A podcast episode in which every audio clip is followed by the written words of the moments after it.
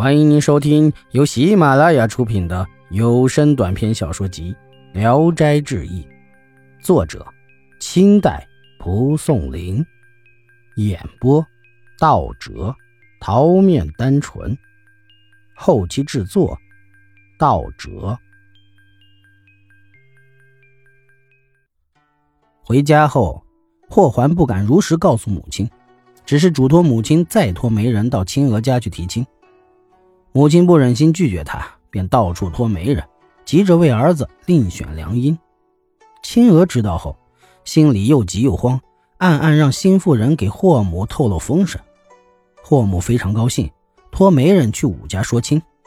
恰巧有个小婢女泄露了那天晚上的事儿，武夫人感到很耻辱，非常气愤。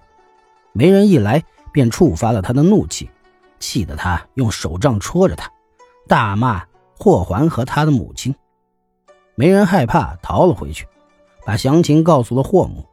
霍桓的母亲也很生气，说：“不成器的儿子做的这些事，到现在我还被蒙在鼓里，怎么能这样无理待我？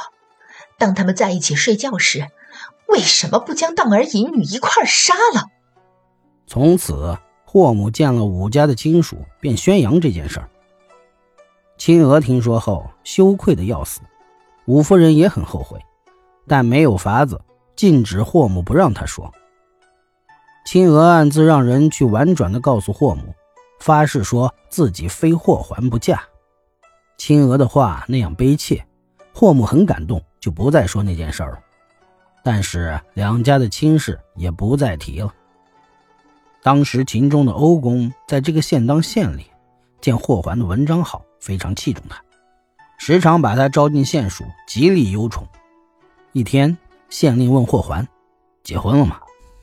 霍桓回答说：“没有。”县令细问原因，霍桓说：“从前我和已故的武平氏的女儿有过婚约，后来因为两家有隔阂，就终止了。”县令问：“你还愿意同他成亲吗？”霍桓不好意思，没说话。县令说。我一定为你办成这事儿，就委托县尉教育去给武家送聘礼。武夫人很欢喜，婚事就这样定了。过了年，把媳妇儿娶进门。青娥一进家门，就把小铲子扔在地上，说：“这贼寇用的东西，快拿回去吧。”霍桓笑着说：“ 不能忘了媒人，珍重的佩戴着它，从不离身。”青娥为人温厚善良、沉默寡言，一天三次拜见婆母，其余时间只是关门静坐在书房中，不太留心家务事儿婆母有时因红白公事出门到别的地方去，她便事事都过问，处理得井井有条。过了一年多，生了个儿子，取名孟仙。青娥把孩子委托给乳妈照料，好像不大关心似的。又过了四五年。青娥忽然对霍桓说：“我们的美满姻缘到现在已经八年，如今就要长久分离了，有什么办法呢？”霍桓惊讶地问他是怎么回事。青娥默默的一句话都不说，装扮好了拜见伯母，接着转身回到屋里。霍桓同母亲追到房中问他，他已经躺在床上咽了气儿。母子二人十分悲痛，购置了上好的棺材。安葬了他。霍母已经年老力衰，常常抱着儿子思念儿媳，从此得病卧床不起，不想吃饭，只想吃鱼羹，但是附近没有鱼，只有到百里之外才买得到。这时家中的小厮和马匹都被差遣出去了，霍桓十分孝顺，急不可待，便带着钱自己去买鱼了，白天黑夜不停的赶路。返回时，走到山中，太阳已经落山了。霍桓两脚磨起了泡，一瘸一拐地走着，十分艰难。这时，后面一个老头赶上来，问他：“脚是不是起泡了？”霍桓连连答应。老头便拉他坐到路旁，敲石取火，用纸包着药沫给霍桓熏脚。熏完，让他试着走一走，脚不但不疼了，步履反而更加矫健。霍桓非常感激，向老头道谢。老头说：“什么事儿这么急啊？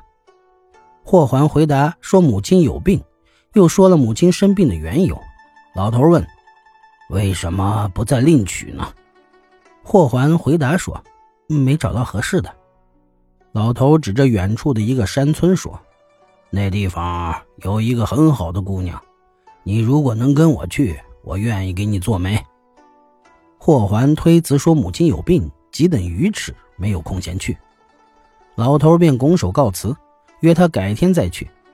进村只要问王老头就行，接着就走了。霍桓回到家后，把鱼烹好，端给母亲吃。母亲多少能吃点东西，几天后病就好了。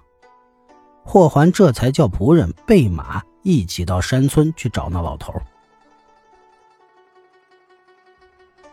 本集演播到此结束，谢谢大家的收听。喜欢请点赞、评论、订阅一下。